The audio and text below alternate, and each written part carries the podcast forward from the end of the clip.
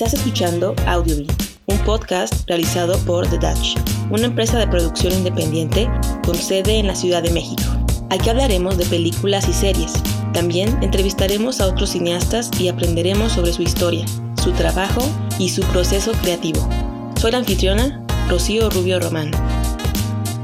El día de hoy platicaremos con Gabriela Román, licenciada en Historia por la Facultad de Filosofía y Letras de la UNAM, fundadora y directora general de Cinefolio, un medio independiente de difusión y divulgación cinematográfica con sede en México. Cinefolio surge de una inquietud mía, una inquietud personal, porque cuando terminé yo mi carrera, eh, estudié historia en la UNAM, pues como que comencé a darme un tiempo para hacer cosas que no había podido por estar ocupada al 100% en la carrera, ¿no? Y una de esas cosas fue pues el cine. Entonces estuve muy metida en espacios alternativos que ofrecían funciones de cine gratuitas. Entonces me llamó mucho la atención eh, cómo estos espacios hacían ciclos de cine cada mes, cada semana, y yo como asistente veía que solamente asistían muy pocas personas y era lamentable porque muchas de esas funciones incluso estaban invitadas e invitados los realizadores. Y eso me provocaba conflictos, ¿no? Porque muchas veces yo veía la función y me encantaba la película, me encantaba el conversatorio, el cine debate, si había invitados especiales era un plus. Y a veces éramos solamente cinco o seis personas presentes, ¿no? Y decidí emprender eh, este proyecto que se llama Cinefolio, para dar a conocer estos espacios, o sea, como aportar un granito de arena, eh, aunque sea entre mis amistades, entre mis amigos, ya que yo siempre estaba como enterada de esta cartelera eh, de exhibición alternativa, se puede llamar así, y pues decidí, ¿no? Que quería compartirlo y abrí una página de Facebook, me inventé por ahí un nombre, le puse Cinefolio y así fue como nació, como una página de Facebook. Entonces, pues ahí empecé a compartir los carteles, a etiquetar a las instituciones que se encargaban de organizar los eventos, también a etiquetar a festivales, muestras si era el caso, o a algunas sedes. Eh, estos espacios alternativos eran museos, eran centros culturales del centro histórico de la ciudad, del sur de la ciudad, que ofrecían pues todas sus actividades gratuitas, ¿no? Y me la vivía, así por mencionar algunos, en el Museo Nacional de las Culturas del Mundo, que está en calle Moneda, en el Centro Histórico de la Ciudad de México, en el Centro Cultural del México Contemporáneo, que está en la calle Leandro Valle, ahí a un costado del Templo de Santo Domingo, igual en el Centro Histórico, y así me la vivía en esos espacios alternativos, y fui muy feliz, la verdad, eh, descubriendo otro cine, eh, encontrando unos lugares que me invitaban a pensar el cine, no solamente a verlo, y así fue como nació, como que ese fue el principal propósito. Y como cualquier proyecto fue creciendo poco a poco, ¿no? O sea, fue evolucionando, nuestras funciones cambiaron, nuestras funciones fueron eh, siendo más, o sea, nuestros propósitos, nuestros objetivos, también creció el equipo y pues nada, me siento muy feliz de que también a través de ese equipo se ha hecho mucho. Yo casi como a las dos semanas de que había creado la página de Facebook, invité a una amiga y pues básicamente con esa amiga fue creciendo el proyecto, ¿no? O sea, eh, saludos Tania para cuando escuche este episodio. Ella realmente también ha sido como una parte muy importante de Cinefolio porque junto conmigo eh, ha hecho posible este impulso, ¿no? El impulso de este medio, que es un medio independiente, autogestivo, sin fines de lucro, o sea, no está monetizado, y hasta ahora eh, nos ha ido muy bien, la verdad. Ahorita que estamos viviendo una época que está súper digitalizada, la pandemia ha hecho que todos nos volvamos a las redes sociales, plataformas digitales. ¿Cómo tú ves esta fusión de la nueva tendencia digital en la industria del cine? ¿Cuál dirías que han sido los cambios más relevantes? Por ejemplo, ahorita con el proyecto de Cinefolio, ¿cuál tú crees que ha sido como el cambio más grande que tú puedes observar? Mira, Rocío, en realidad, desde Cinefolio eh, siempre nos ha gustado pelear un poco eh, por acabar con la con el centralismo que arrastra el cine, ¿no? Eh, en el caso específico de México, creo que hay mucho por hacer ante esta problemática, porque sí este, tenemos una Ciudad de México muy llena de actividades fílmicas, ¿no? Y, gratuitas. Y pues las periferias, en el caso de municipios como Ecatepec, Nezahualcóyotl y muchos otros, creo que es complicado porque muchas veces no llegan esas, esas obras fílmicas alternativas y eso es un tema muy complejo. Eh, por lo general, la gente que vive en la periferia solamente tiene acceso a las grandes salas de cine como Cinemex, Cinépolis, y son películas muy comerciales. Eh, y yo cuando creé Cinefolio, pues siempre decidí que era importante tratar de darle solución a eso, ¿no? O sea, hacer que otros contenidos llegaran a la gente que habita estas zonas a las que no llegan obras fílmicas distintas. Y como que siempre traté de eh, de que la vía digital fuera una alternativa, ¿no? Entonces, casi desde el inicio de Cinefolio eh, comenzamos a hacer mucha difusión de plataformas eh, diferentes como Filming Latino, Retina Latina, que es otra plataforma grandiosa que tiene contenido para toda Latinoamérica y también es gratis. Tenemos también Movie, entonces como que siempre tratamos de que eh, de pensar como en esas personas que estaban a lo mejor muy lejos de la cineteca o muy lejos de los cines de la UNAM o muy lejos de estos circuitos alternativos que yo te digo están ubicados como en una zona muy específica de la ciudad como el centro histórico o un poco hacia el sur. Em, pero sí creo que lo digital ayuda en ese sentido, ¿no? O sea, ya si vives lejos de estos espacios, pues a lo mejor eh, la, virtualidad te acerca, ¿no? A estas obras eh, que a nosotros nos interesa difundir. Y en el caso específico de la pandemia es un temazo, ¿no?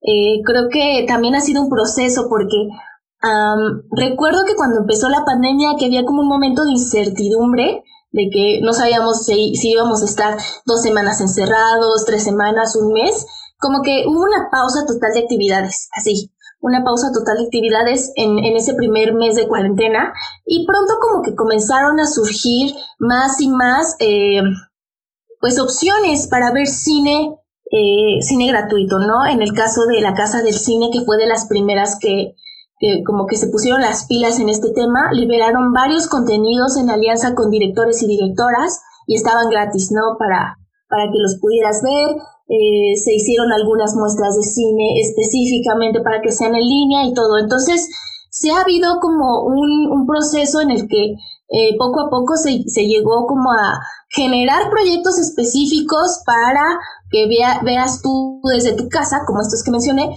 y también esta forma de adaptarnos, ¿no? De adaptar los festivales y las muestras de cine a la virtualidad. Entonces, pues tuvimos el Festival Internacional de Cine de Morelia virtual, el pasado FICUNAM fue virtual y muchos otros festivales, ¿no? Que, gracias a plataformas como Filming Latino em, o también gracias a las redes sociales, porque sabemos que hubo muchísimas transmisiones en Facebook de actividades especiales, de cortometrajes, pudimos acercarnos. Aquí el tema es que, pues también no todo México tiene acceso a Internet. Entonces, sí es como muy importante eh, hacer mención de eso. Y algunos festivales creo que lo pensaron porque hicieron alianzas con canales, ¿no?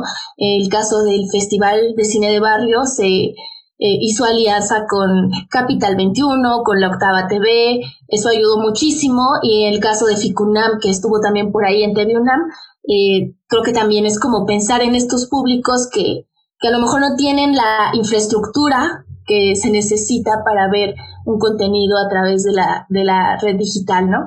Pero pues esa es la gran ventaja, yo creo que em, a lo mejor si tú estás lejos de estos lugares para ir presencialmente, eh, te ayuda, ¿no? Te ayuda a tener eh, acceso a través de Internet al menos, ¿no? O sea, a lo mejor si no tienes, eh, si, no, si no fuera por la pandemia, nunca hubiéramos podido disfrutar Documenta, que es un festival que se hace en Querétaro, no hubiéramos podido eh, disfrutar ahorita, ¿no? Del Festival Internacional de Cine de Taxco, los cortometrajes los vamos a tener eh, en Film Latino. Y bueno, también está esta cuestión híbrida, ¿no? De que ya hay festivales que decidieron sacar actividades tanto presenciales como digitales, y eso también está bien, porque se piensa en los públicos, en las personas que no quieren salir de casa, no quieren arriesgarse eh, ahorita por el virus y también personas que están muy lejos, ¿no? De las sedes en las que se realizan las actividades. Entonces, como todo, creo que puede tener ventajas y desventajas.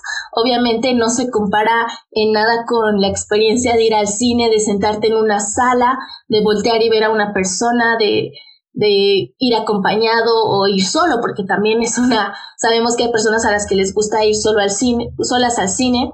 Entonces creo que eh, pues ya podremos regresar a las salas en algún momento eh, sin tanto miedo, aunque ya se abrieron algunas, pues creo que no es, no es lo mismo a, cómo se disfrutaba esa experiencia antes, pero pues ya en algún momento podremos regresar y mientras a, a disfrutar con todas las medidas de, de seguridad ante esta contingencia y también a disfrutar desde casa.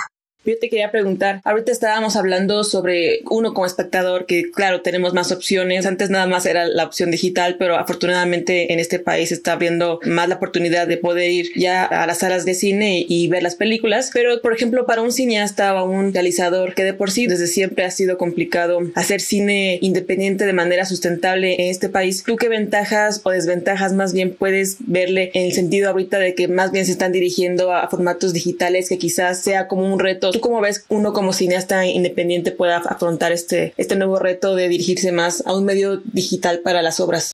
Pues creo que ayuda, ¿no? En el sentido de que hay una apertura eh, mayor en cuanto a las posibilidades de exhibición, ¿no? Eh, por la experiencia de, de filme latino, eh, me he dado mucho cuenta de que, pues, ha habido oportunidad de que muchos cineastas alternativos o que van comenzando puedan proyectar ahí.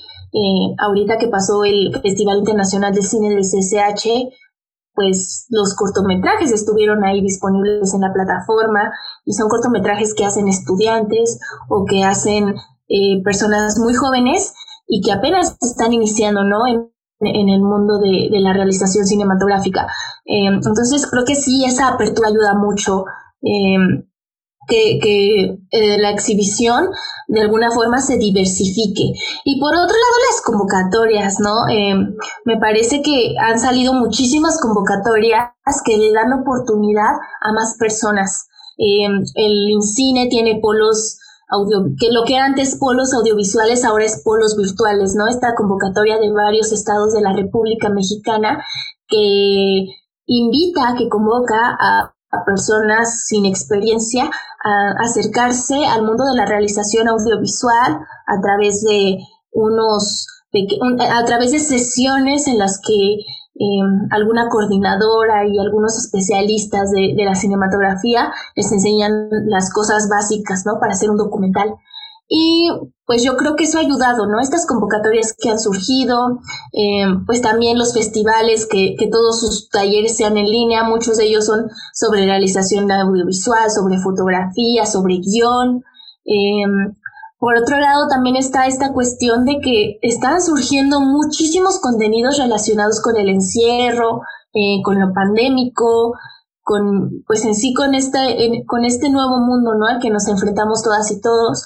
Entonces, eso también creo que ayuda muchísimo, ¿no? A que eh, a través del cine se registre este eh, sucediendo y a través de una mirada artística, ¿no? A través de, eh, de un ojo que, que es amigable, bueno, que es sensible ante el arte y que nos quiere mostrar cómo percibe las cosas.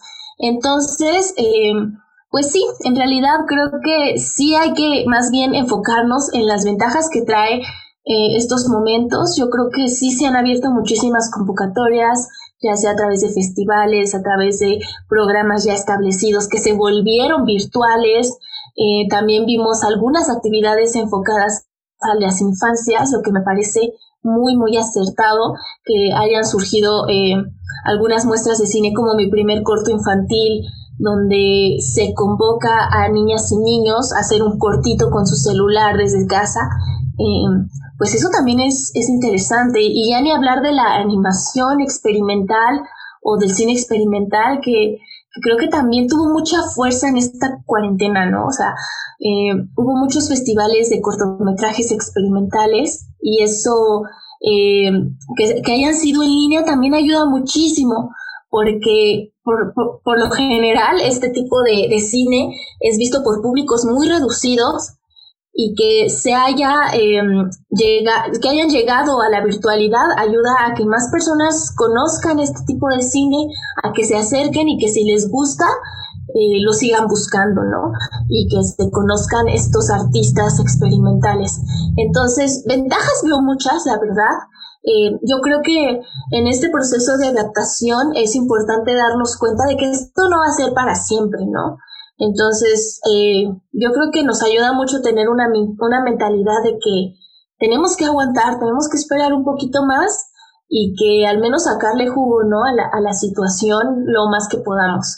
Eh, ya podremos regresar a, a, las calles, a filmar y pues espero que, que, los cineastas y las cineastas hayan también aprovechado para aprender algo nuevo, ¿no? Que siempre hay como cosas para aprender. Lo que uno como cineasta puede recuperar de todo esto es el tiempo que se nos dio para entrar en uno mismo y producir, ya sea en, en formato de, de guion cuentos, nuestras historias. Creo que este tiempo fue muy valioso y yo también espero que muchos lo hayan aprovechado de esa manera. ¿Tú cómo podrías sugerir que, porque digo, yo desde siempre he pensado que el medio digital tiene doble filo, o sea, puede ser una gran herramienta para comunicación, para estar en contacto a distancia. Sin embargo, ahorita recordaba que, por ejemplo, YouTube tuvo una política muy fuerte donde se estaba observando que menores de edad estaban en línea en YouTube y podían este, accesar a cualquier video que no fuera apto para ellos. ¿Tú cómo podrías procurar que se proteja lo que visualizan los niños en línea? Efectivamente, creo que es un tema muy polémico.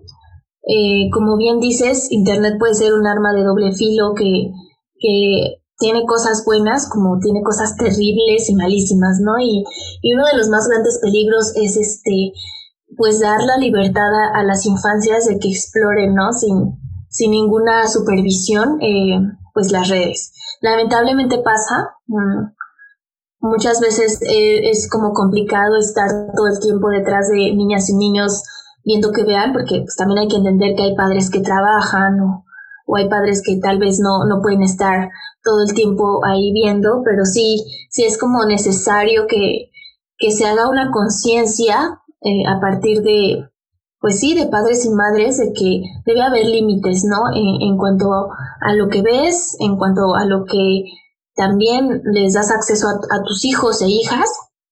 Y sí, yo creo que es muy peligroso, ¿no? También por ahí, eh, pues se, se, dice que YouTube se presta mucho, ¿no? Para que, pues, personas que, que no tienen las mejores intenciones vayan y busquen los videos donde hay niñas y niños, lo que también me parece gravísimo y que son cosas que se tienen que platicar y que se les tiene que dar solución. Mm, en el caso específico de talleres de cine para niñas y niños, eh, a lo mejor hay un poco más de seguridad porque todos los que yo, yo logré ver em, anunciados o que, o que se estaban organizando son de, pues de asociaciones que están comprometidas ¿no? con la seguridad y con el bienestar de niñas y niños. En el caso de La Matatena, que es la asociación que organiza el Festival Internacional de Cine para Niñas y Niños, pues todas sus, sus talleres y actividades son eh, vía Zoom y son a través, son con a veces este con presencia de papás, ¿no? Si lo desean. Entonces creo que ahí hay un compro ahí es importante ver como el compromiso de, de los gestores y gestoras culturales, ¿no? De, de, cada uno de los organizadores. Creo que eso, eso ayuda mucho, ¿no? Que, que las sesiones sean por Zoom y sean eh, pues seguras. Que no estén como los niños tan vulnerables a estar como en, en el internet cuando se transmiten eh, sus cortometrajes, que no, que no se vean sus rostros. Creo que sí me parece un tema bastante complejo y pues sí, tener cuidado, por ejemplo, en el caso de Filmin Latino tiene como su sección niñas y niños. Entonces, pues a lo mejor eso puede ayudar un poco, que las nuevas plataformas piensen no solamente en el público adulto, sino que también piensen en, en las infancias, ¿no? En, en crearles plataformas, en, en, crearles portales especiales y específicos eh, que sean seguros, ¿no? Que sean seguros para ellos y también... Eh, pues limitar, ¿no? De alguna forma, mm, todo en, las cosas en exceso no son tan buenas y pues también generar eh, una rutina con horarios establecidos que hagan que no esté todo el día el niño viendo contenidos, este, pues así, ¿no? Que, que se dedica a otras cosas.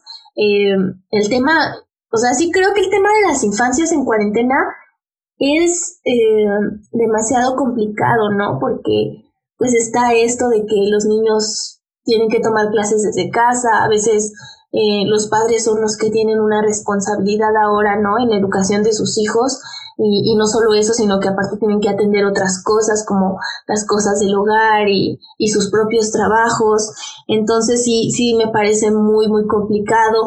Para los niños y niñas también puede ser bien difícil el encierro, ¿no? Eh, entonces sí, es, es importante generar como actividades o que las políticas públicas que vienen del Estado también piensen, ¿no? En las infancias. Eh, en este caso creo que se ha hecho, ¿no? Por ejemplo, este tipo de programas culturales como Alas y Raíces que se dedica a niñas, niños y jóvenes, pues sí ha hecho muchas actividades en línea eh, y otras instituciones, ¿no? Que, que, como que han volteado a ver a las infancias y, y los quehaceres, ¿no? De, pues de, del Estado en, en, en, su recreación y en su cumplimiento de los derechos culturales, que sí es muy importante. Además de que, pues en este mundo adultocentrista, a veces es bien complicado, ¿no? Eh, voltear a ver a los niños de una forma, eh, pues muy completa, ¿no? Que, que se les dé como toda la atención que necesitan para, pues para que tengan un buen desarrollo y para que eh, puedan tener acceso a la cultura y al arte. Me preguntaba si Cinefolio tiene algún plan de, estructura, ya que, pues yo imagino, ¿no? Que con más gente, que la pandemia los obliga a meterse más a lo que son las redes sociales, a investigar en línea y a educarse en línea. Me preguntaba si tienen algún plan de estructura, seguirán siendo una plataforma de difusión, de eventos, de, de festivales, o no sé si tengan algún plan para formarse mejor, quizá como una plataforma donde también se puedan visualizar cortometrajes. ¿Qué me puedes platicar? Sí, Rocío, nosotras como, como parte del equipo de Cineforio tuvimos que adaptarnos también, ¿no? Tuvimos como un proceso de, eh, de cambio, un proceso de cambio de estrategias y de contenido, porque pues si bien sí poníamos cosas en línea, también poníamos muchas muchas cosas presenciales, ¿no? Entonces, eh, por ejemplo, hacíamos un podcast que está en Spotify y ese podcast eh, hacíamos como conversatorios y entrevistas. Entonces, pues totalmente se canceló porque ya no podíamos hacer cosas presenciales y la verdad nuestras entrevistas eran presenciales. Y lo que hicimos ahora es buscar como las herramientas que nos, ofrece otra vez la virtualidad y a través de Facebook empezamos a transmitir ¿no? estos, eh, estos encuentros con directores, directoras, con gestores culturales Em, y bueno, pues sí, se convirtió Facebook en una gran herramienta para nosotras. Ahí hemos hecho conversatorios, charlas sobre cine mexicano, sobre cine documental. Eh, tuvimos nuestro segundo aniversario en pandemia y realizamos por ahí la transmisión de dos cortometrajes, invitamos a realizadores y también hicimos una charla que trató justamente de esto, de este tema, ¿no? Del cine y la pandemia.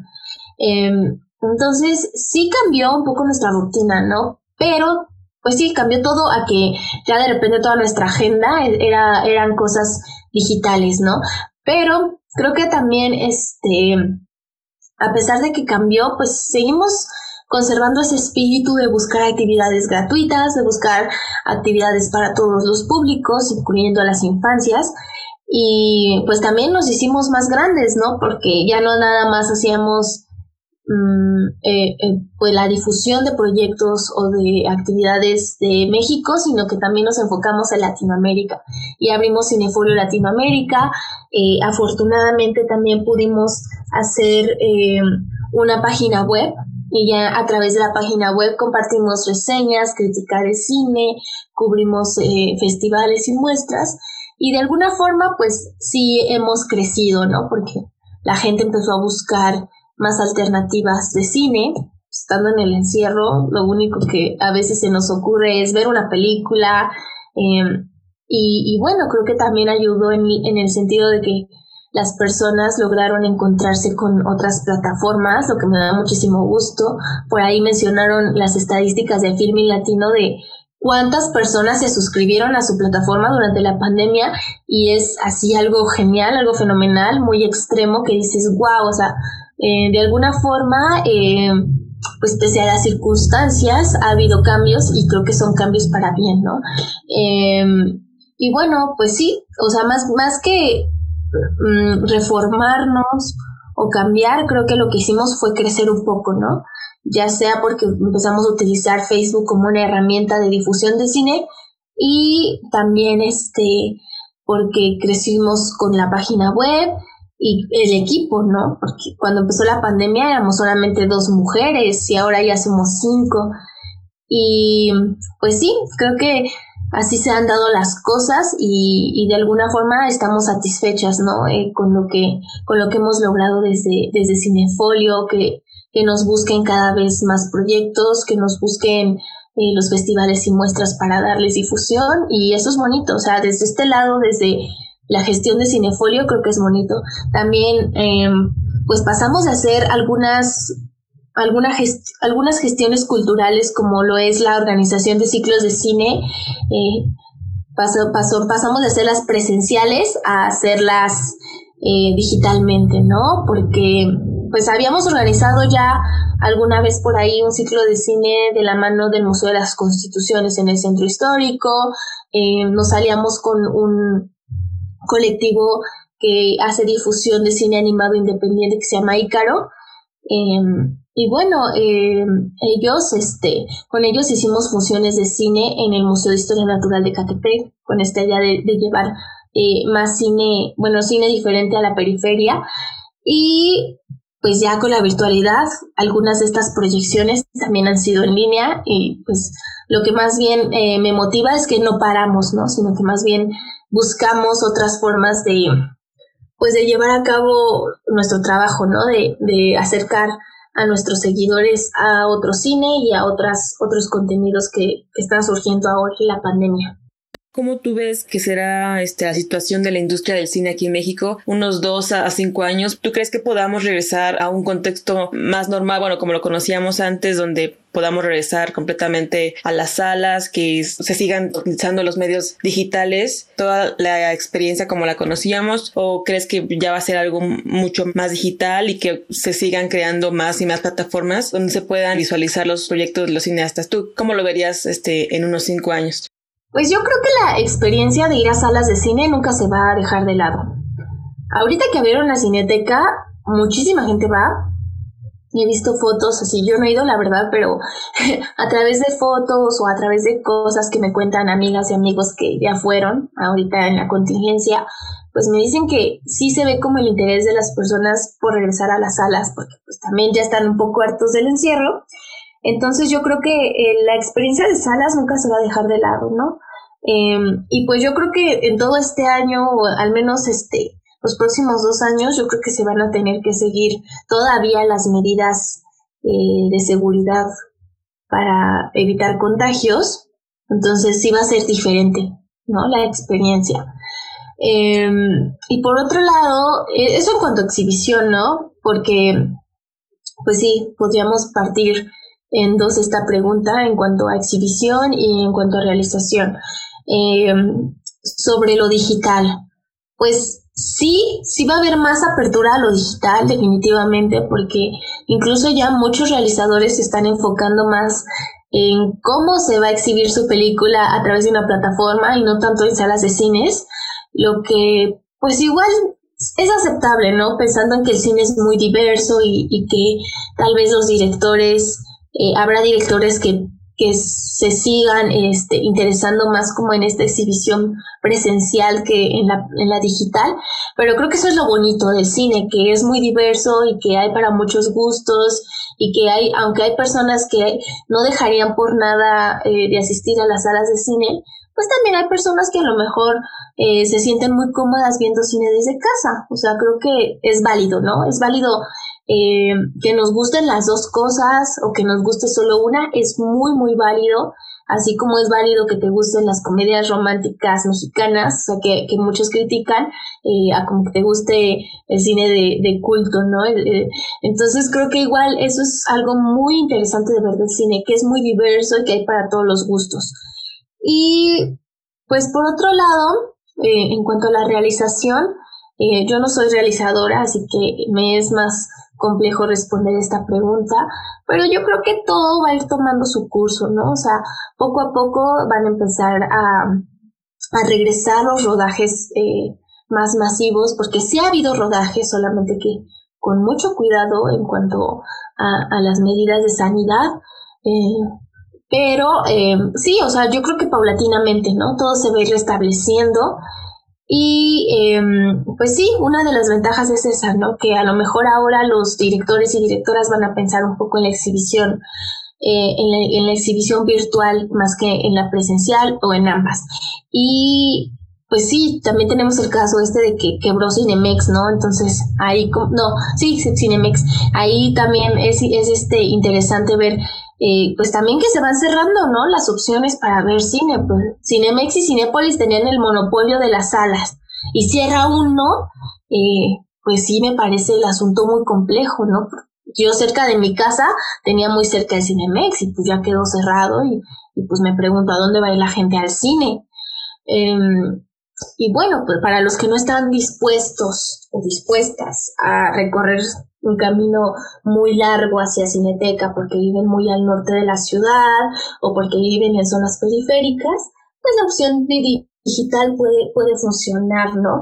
Pero creo que también es importante que sigamos, sigamos peleando por obtener espacios independientes, autogestivos, de, de difusión, cineclubes en casas de cultura, cineclubes al aire libre, en parques, eh, creo que es parte de la resistencia, ¿no? Parte de, resistir y de seguir generando proyectos colectivamente para que, eh, pues no solamente estemos viendo el cine comercial, el cine de, las grandes cadenas o el cine de las grandes productoras, que está bien, o sea, creo que está muy bien que veamos de todo tipo de cine. Yo soy de esas personas que no se cierran a ninguna posibilidad y pero pues también es importante voltear, ¿no? A ver los otros cines. Y pues yo espero que paulatinamente realizadoras y realizadores lleguen como a, pues a, una rutina que ya tenían establecida o, a un modo de trabajar que ya tenían. El otro tema es como tal vez pues por los presupuestos que, se han eh, bajado, pues va a ser un poco más complicado, ¿no? Pedir apoyos económicos para realización de cine, pero pues nos la vamos a tener que ingeniar porque pues así ha sido siempre, ¿no? Y, aparte de que pues sí hay mucho cine independiente en México, a lo mejor y, les hablas a tus compas para que te ayuden, ¿no? A, filmar tu pequeño cortito y está muy bien, o sea, creo que también es muy válido, ¿no? Buscar como alternativas. Em, pues el ser humano ha tratado de adaptarse y de buscar soluciones ante todas las adversidades y creo que la realización de cine es una de ellas y va a demostrar, ¿no? Salir adelante y, recuperar pues toda la gloria que en algún momento tuvo. Yo particularmente creo que México está en un momento bien importante en cuanto a la producción de cine documental, ¿no? O sea, se están generando cosas muy valiosas, tanto en largometraje como en cortometraje, además de, de que hay mucho cine también realizado por mujeres lo que me parece muy, muy digno de mencionar y de visibilizar. Entonces, aunque queda mucho trabajo, eh, pues hay cosas muy rescatables.